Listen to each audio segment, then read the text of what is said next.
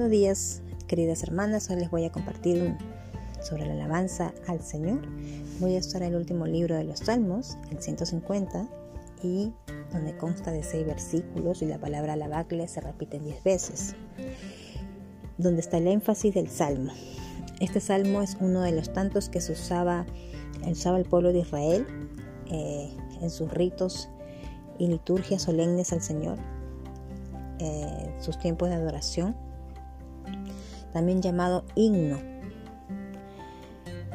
Y leemos el salmo que dice alabad a Dios en su santuario, alabadle la magnificencia de su firmamento, alabadle por sus proezas, alabadle conforme a la muchedumbre de su grandeza, alabadle a son de bocina, alabadle con salterio y arpa, alabadle con pandero y danza, alabadle con cuerdas y flauta, alabadle con címbalos resonantes, alabadle con címbalos de júbilo.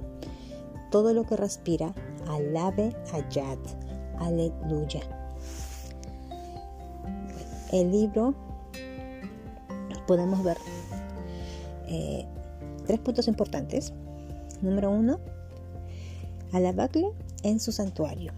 La palabra santuario se considera como un lugar sagrado, como la misma morada del Señor, como cuando el, pueblo en, el templo tenía un lugar santo y un lugar santísimo, donde solamente entraba el sumo sacerdote. Y qué maravilloso saber que ahora nosotros tenemos entrada libre a este acceso santo. Por eso nuestras adoraciones son santas cuando adoramos al Señor en espíritu y en verdad, como dijo nuestro Señor Jesús. Número 2. Alabamos al Señor por sus hechos poderosos, por su excelente grandeza, por su magnificencia, por lo grande y poderoso que es nuestro Dios y que no solamente nos debemos maravillar de toda su creación en sí por, por su por ser la creación, sino del que la creó, del creador mismo.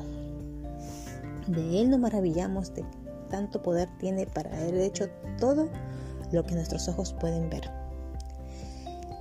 Número 3. Alabamos al Señor con bocinas, con salterio, con arpa, con panderos, con danza, cuerdas y flautas, con címbalos resonantes, címbalos de júbilo, Sabemos que la alabanza al Señor es toda nuestra vida, pero en este salmo eh, es como un salmo de, regocijo, un salmo de cantar al Señor en nuestro espíritu y en verdad. San Agustín dijo, aquí no se omite ninguna clase de facultad del ser humano, ya que todo se pone en contribución para alabanza, alabar al Señor el aliento para la trompeta, los dedos en instrumentos de cuerda, como el salterio y el arpa, las manos para golpear el tamboril, los pies para la danza. Bueno, queridas hermanas, somos tan propensas en caer en un ritualismo externo, formal y sin sentido. Que el Señor nos ayude y recibamos eh, en su amor la invitación de que en nuestros tiempos eh, devocionales también probemos algunas de estas formas de alabanza y adoración al Señor en este Salmo 150.